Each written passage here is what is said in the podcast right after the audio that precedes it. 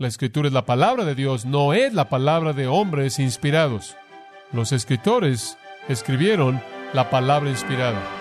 Entonces Dios respiró o exhaló en ellos las palabras mismas que Él quiso que escribieran.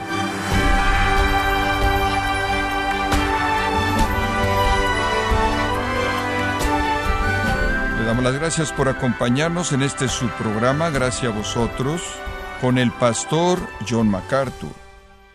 Quizás usted dedica un tiempo diario para estudiar la palabra de Dios, tiene un lugar preferido en el que estudia y también tiene un plan de lectura que sigue a detalle. Pero aún así, se puede preguntar, ¿cómo mi mente y mi alma comprenden mejor la palabra de Dios?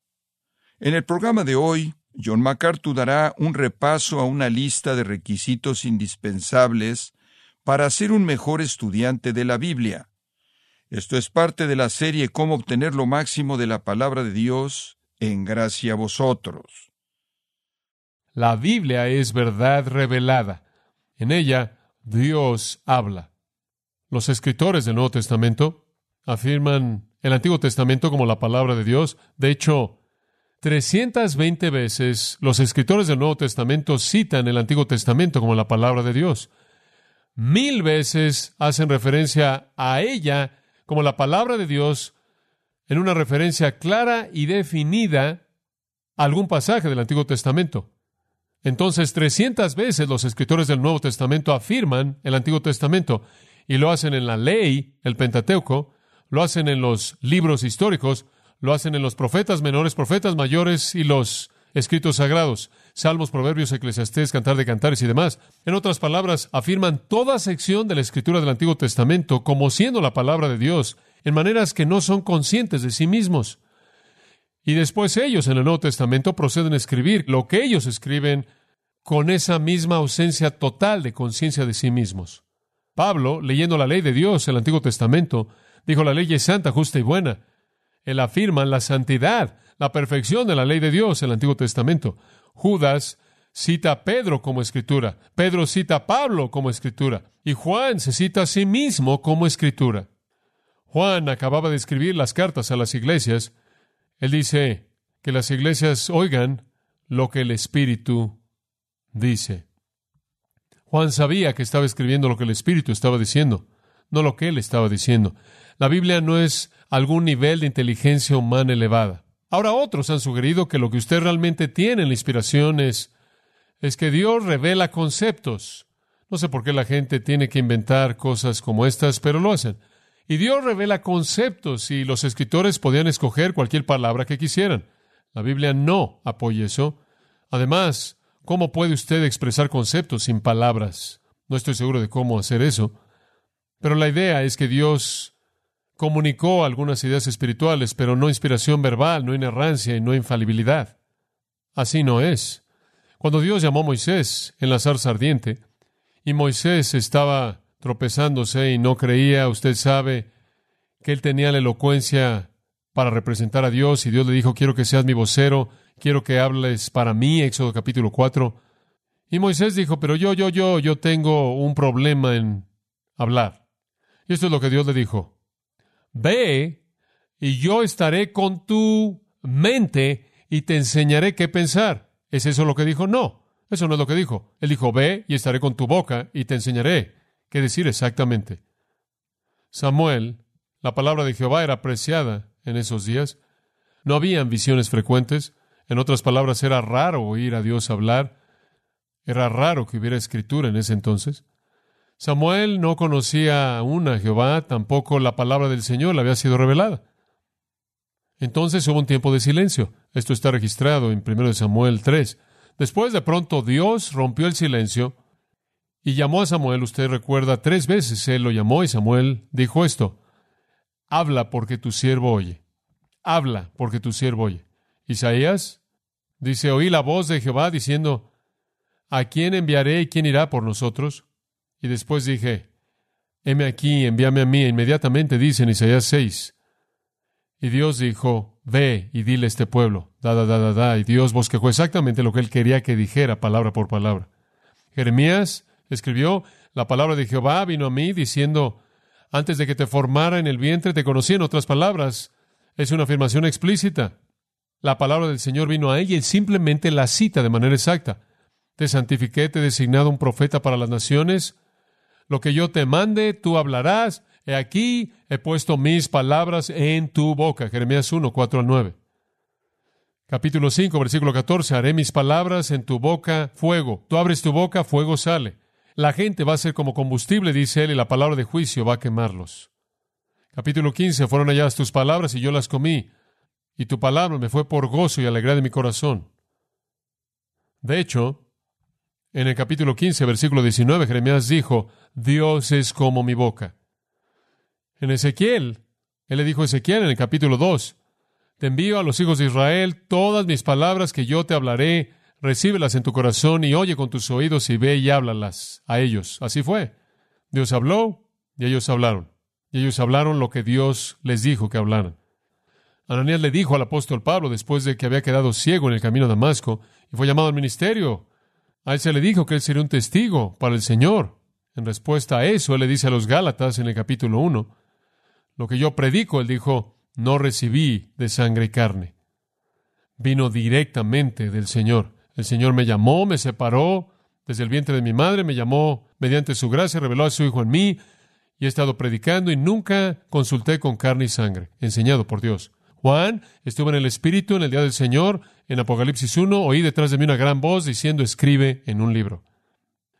Dios le dijo exactamente qué escribir. Inclusive Jesucristo, el verbo hecho carne. Esto es maravilloso recibió su mensaje de Dios. Isaías dijo de él, Jehová hizo mi boca como una espada filosa. El Señor Jehová me ha dado la lengua de aquellos que son instruidos para que sepa cómo sustentar con palabras al que está cansado. Él despierta mañana tras mañana, Él despierta mi oído para oír, como aquellos que son instruidos. Aquí está el Mesías hablando en profecía, diciendo, hablaré únicamente lo que Dios habla a través de mí. Y Jesús lo dijo, las palabras que me has dado, Juan 17, 8, yo se las he dado. Eso es simplemente lo que Jesús hizo. Únicamente lo que Dios habló, Él repitió. Entonces, cuando usted está hablando de la Biblia, usted no está hablando de algunas ideas generales de Dios. Usted está hablando de toda palabra de Dios que es pura, no solo ideas que están flotando. Usted no puede comunicar ideas sin palabras. Usted podría entonces hablar de un tono sin notas, o un sol sin luz, o una suma sin números, o geología sin rocas, o antropología sin nombres, o melodía sin música, Será como hablar de pensamientos sin palabras. Ahora, para mostrarle cuán profundo este milagro fue, pase a 1 de Pedro capítulo 1 por un momento. 1 de Pedro capítulo 1. 1 de Pedro capítulo 1 versículos 10 y 11. Al final del versículo 10, acerca de esta salvación, los profetas que profetizaron de la gracia destinada a vosotros, inquirieron y diligentemente indagaron acerca de esta salvación, escudriñando qué persona y qué tiempo indicaba el Espíritu de Cristo que estaba en ellos, el cual anunciaba de antemano los sufrimientos de Cristo y las glorias que vendrían tras ellos. Esa es una afirmación fascinante. ¿Sabe usted lo que dice? Dice, los escritores del Antiguo Testamento estudiaron lo que escribieron para entender lo que significó. Ahora, si usted es un autor y usted no sabe lo que usted quiere decir por lo que escribe, usted está en problemas. Bueno, aquí había hombres bajo la inspiración de la palabra de Dios que escribieron cosas que ni siquiera entendían. Eso le muestra a usted la naturaleza sobrenatural y milagrosa de la inspiración. Y lo escribían y después lo estudiaban para tratar de entender lo que significaba. Y había una distancia entre ellos y sus escritos conforme Dios estaba usándolos como medios, como vehículos. Ahora otros críticos dicen, bueno, la Biblia, la Biblia es la palabra de Dios en el área espiritual, pero no en esas otras áreas como geología, historia y ciencia y cosas así. Realmente se equivoca aquí. A los escritores les encanta esto, simplemente les encanta. Dicen, bueno, la Biblia solo está correcta en el área espiritual, no está correcta en el área histórica y otras cosas. Uno de ellos usa una ilustración en números 11, 31 y 32. No tengo tiempo de pasar ahí, le voy a contar la historia. En números 11, 31 y 32, los hijos de Israel están en el desierto del Sinaí, no tienen alimento, entonces Dios provee alimento, ¿se acuerda? Y un viento sopla un día y simplemente trae a estas codornices. Y ellos simplemente comienzan a recoger codornices. Y las codornices están, digo, en todos lados. De hecho, la persona que menos recoge, recoge muchas de ellas. Y la codorniz es un ave pequeña. Las tenemos en nuestro patio de atrás todas las mañanas. Simplemente son pequeñas. Simplemente están por todos lados y no se resisten. En cierta manera, vuelan y ahí está. Las tienen ahí a todas. Dios está proveyendo este alimento maravilloso para ellas. Bueno, dice en números 11, 31 y 32 que estaban a dos codos de alto. Y entonces el crítico se rió ante esto y dijo, ¿sabes una cosa? Esto es ridículo. Bueno, tomemos que dos codos está llegando a poco más de un metro. Poco más de un metro de profundidad de codornices. Y habla de un día de viaje de un lado del campamento y un día de viaje al otro lado del campamento. Y entonces usted tiene kilómetros y kilómetros de codornices a poco más de un metro. Y este crítico dijo, él calculó, serían 19 trillones, 538 billones, 468 millones, 306 mil, 672 codornices. Él dice, ve usted aquí la necedad de la Biblia. Digo, esto es algo absolutamente absurdo. Pero lo que él no entendió fue la palabra hebrea. Cuando habla de que estaban alrededor de un metro de altura, no significa que habían codornices apiladas hasta casi un metro de altura. Significa que estaban volando a esa altura, lo cual habría sido la altura perfecta para que usted simplemente las tomara del aire. Dios las llevó ahí mediante el aire desde el valle del Nilo y Él las estuvo volando a la altitud correcta.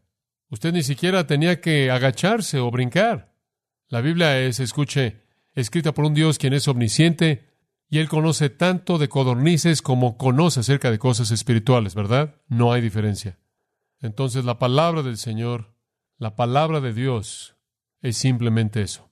Usted tiene que tener ese entendimiento para tener la compasión y pasión por la verdad, para que usted quiera conocerla y hacerla parte de su vida.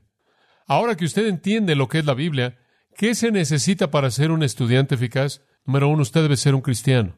Usted debe ser un cristiano. Usted debe nacer de nuevo, porque 1 Corintios 2.14 dice que el hombre natural no entiende las cosas de Dios. Son locura para él, porque se han de discernir espiritualmente y él está espiritualmente muerto.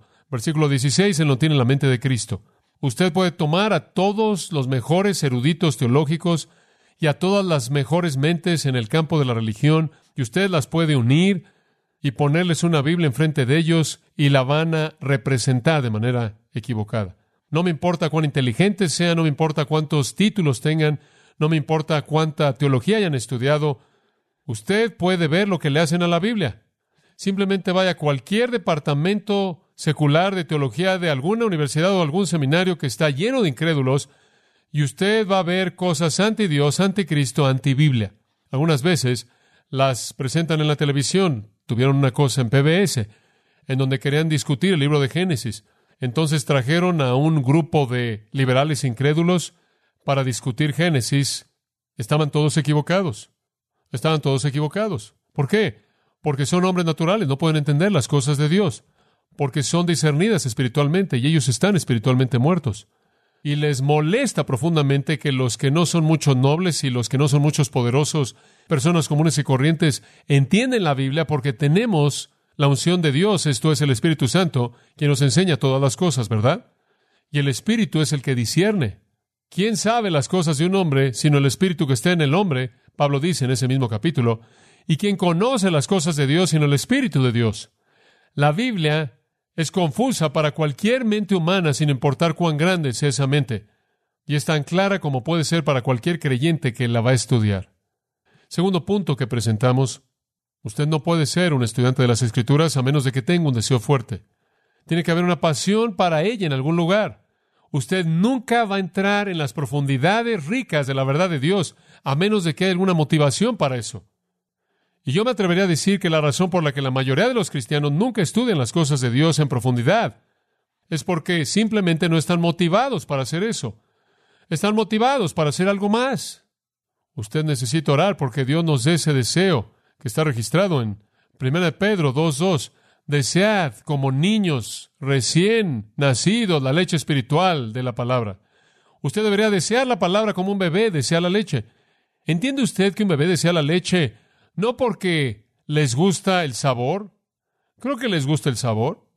pero tienen un mecanismo interno que dispara la realidad, que tienen la necesidad.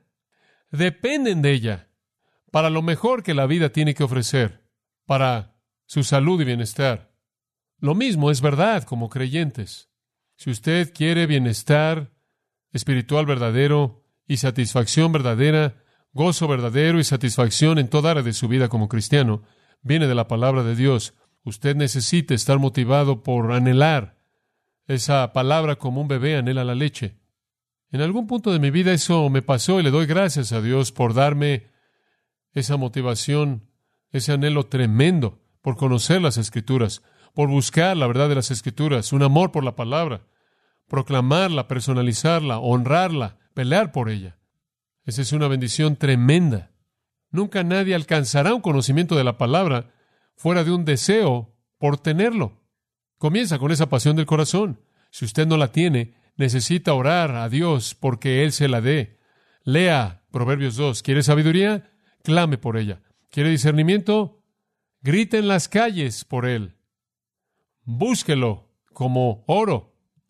Búsquelo como la gente busca cosas en el suelo, como oro y diamantes y joyas preciosas. Job 28 dice la misma cosa.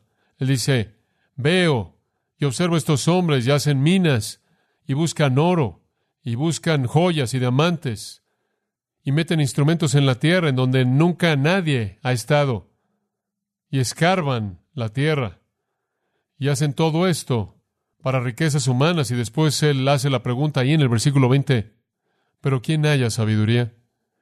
Y la respuesta viene, solo Dios conoce la sabiduría y Dios se la revela a aquellos que lo conocen. Los hombres en nuestro mundo son muy capaces en escarbar todo tipo de cosas preciosas desde un punto de vista material. Pero cuando hablamos de la sabiduría verdadera, están carentes de ella, ¿no es cierto? Únicamente le pertenece a aquellos que la buscan, únicamente aquellos que conocen a Dios y en su fortaleza buscan conocer la verdad. Eso me lleva a un tercer punto. Si usted va a ser un buen estudiante de la Biblia, usted tiene que ser diligente. Demanda diligencia. Cuando era un niño creciendo solían decirnos, usted sabe, lee la Biblia 15 minutos al día y debes tener tus devociones diarias. Las devociones diarias me vuelven loco. Básicamente porque no me gustaba leer la Biblia y no entenderla y después cerrarla y después al día siguiente leer algo más y no lo entendía y después cerraba la Biblia. Siempre quería saber lo que significaba. En algún punto debe haber una diligencia. Debe haber un hambre por escudriñar las escrituras. Usaban el texto de Hechos 17. Hechos 17 habla de los de Berea, que eran más nobles que cualquier otra persona porque escudriñaban las escrituras diariamente para ver si estas cosas eran así. Eso es lo que se necesita. Procura con diligencia presentarte a Dios aprobado, que no tiene de qué avergonzarse, que usa bien la palabra, sea como esos ancianos en 1 Timoteo 5:17 que trabajan duro en la palabra y en la doctrina, que trabajan al punto de sudor y agotamiento. Los jóvenes que vienen al seminario con frecuencia hacen preguntas algo simpáticas. Me acuerdo de un joven en el seminario que me preguntó en una ocasión, la primera vez que me conoció, él dijo, le dijo, ¿sabes una cosa? Yo simplemente te iba a preguntar, ¿de qué libro sacas todo el material tan bueno que presentas? Bueno, esa es una pregunta típica de un hombre que, que no, no existe un libro como ese. Pero bueno, otra que siempre me he acordado fue un joven, me dijo, ¿cuál es él? Y él en cierta manera me veía con ojos deslumbrados. Estoy seguro de que él esperaba algún tipo de respuesta espiritual esotérica, él dijo, ¿cuál es la clave real para la gran predicación? Yo dije, bueno, es la capacidad de mantener la parte de atrás de tu cuerpo en la silla hasta que entiendes el texto. Hombre, él estaba impresionado. Sí, esa es la clave real. Lo que separa la buena predicación de la predicación pobre es si usted sabe de qué está hablando o no. Haciendo un lado la capacidad de oratoria, es cuando usted lo entiende. Como dijimos antes, es cuando realmente entiende usted la palabra de Dios con la suficiente claridad como para que sea clara para alguien más. Eso, eso es predicación buena. Y lo que separa al gran estudiante de la palabra de Dios, el mediocre, es el esfuerzo. Esfuerzo. Simplemente esfuerzo. No hay magia, simplemente esfuerzo. Permítame darle un cuarto prerequisito si usted va a ser un estudiante de la Biblia. Santidad. Observe 1 Pedro 2.1 de nuevo. 1 Pedro 2.1. Desechando pues toda malicia, esa es la palabra para maldad, caquía, todo engaño, hipocresía, envidia y todas las detracciones. Deshágase del pecado. Una de las grandes realidades en estudiar la Biblia es que usted va a ser enseñado por el Espíritu Santo, pero el Espíritu Santo no va a poder llenarlo a usted y enseñarle si hay pecado en su vida. El pecado tapa toda esa tubería, quiero que sepa.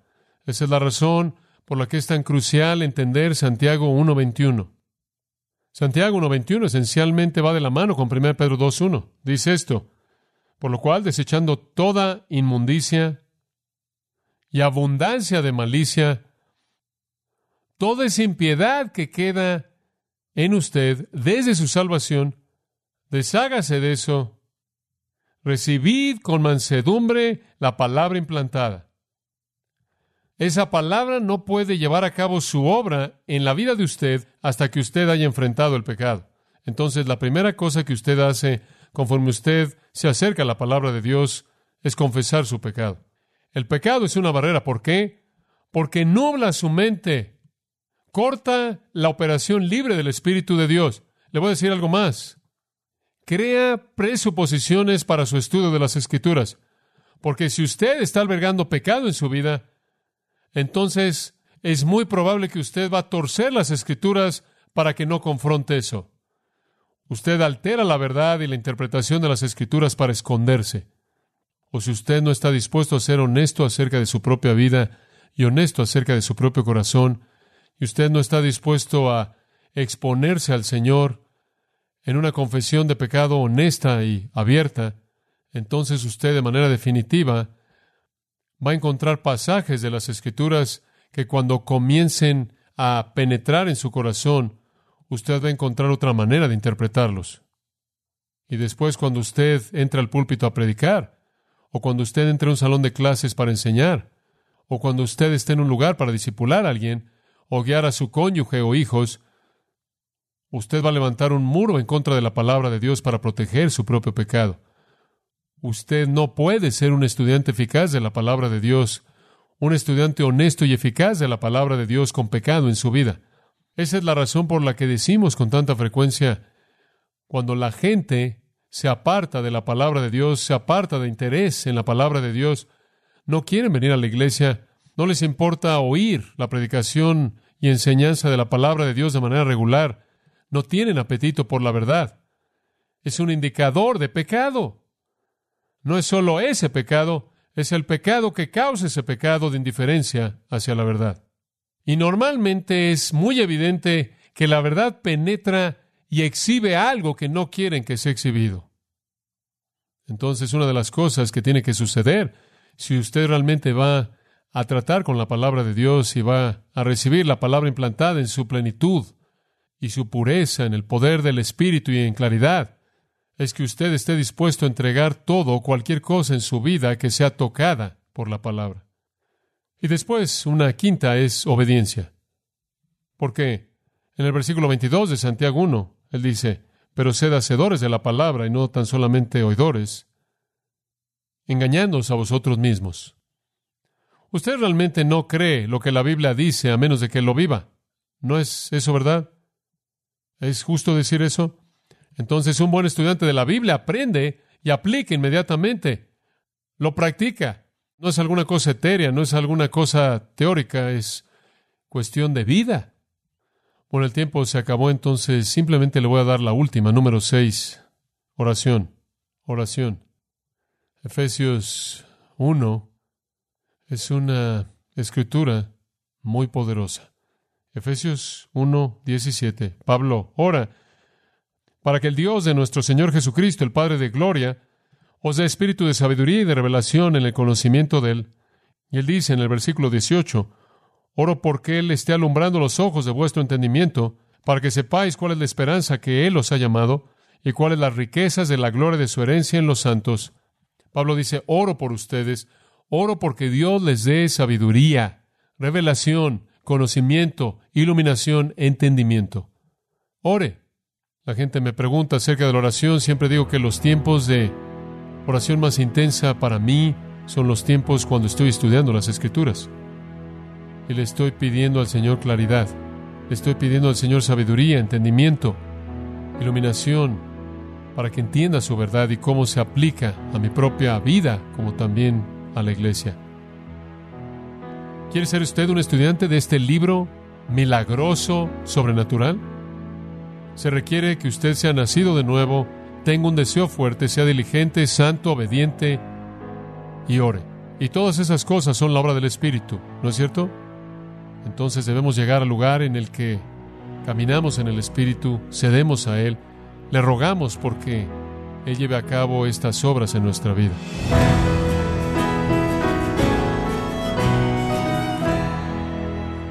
John MacArthur nos recordó que los escritores de la Biblia nunca fueron tímidos en declarar más de cuatro mil veces que estaban escribiendo las escrituras y es un gran aliento para estudiar diligentemente. Parte de la serie Cómo obtener lo máximo de la palabra de Dios en gracia a vosotros. Y quiero recordarle que tenemos el libro El Manual Bíblico MacArthur, donde nos ofrece un estudio introductorio a la palabra de Dios libro por libro. Puede adquirirlo en nuestra página en gracia.org o en su librería cristiana más cercana. Y también le comento que puede descargar todos los sermones de esta serie Cómo obtener lo máximo de la palabra de Dios, así como todos aquellos que he escuchado en días, semanas o meses anteriores, animándole también a leer artículos cristianos relevantes en nuestra sección de blogs en gracia.org. Si tiene alguna pregunta o desea conocer más de nuestro ministerio, como son todos los libros del pastor John MacArthur en español, o los sermones en CD que también usted puede adquirir, escríbanos y por favor mencione la estación de radio por medio de la cual usted nos escucha en gracia a vosotros. Es importante conocer no solo el país y ciudad de donde usted nos escucha, sino también la radio. Para quienes contactan nuestro ministerio por primera vez, pueden solicitar una copia del mensaje de promoción sin costo alguno, un mensaje por oyente únicamente. Si usted vive en los Estados Unidos o Puerto Rico, escríbanos a Gracia Vosotros, P.O. Box 4000, Panorama City, California 91412. O puede escribirnos a través del siguiente correo electrónico radio arroba. Bueno, en nombre del pastor John MacArthur, de nuestro redactor Rubén Rocha y del personal de este organismo, le damos las gracias por su tiempo y sintonía, invitándole a que nos acompañe en la próxima edición y juntos continuar desatando la verdad de Dios un versículo a la vez, aquí en Gracia a Vosotros.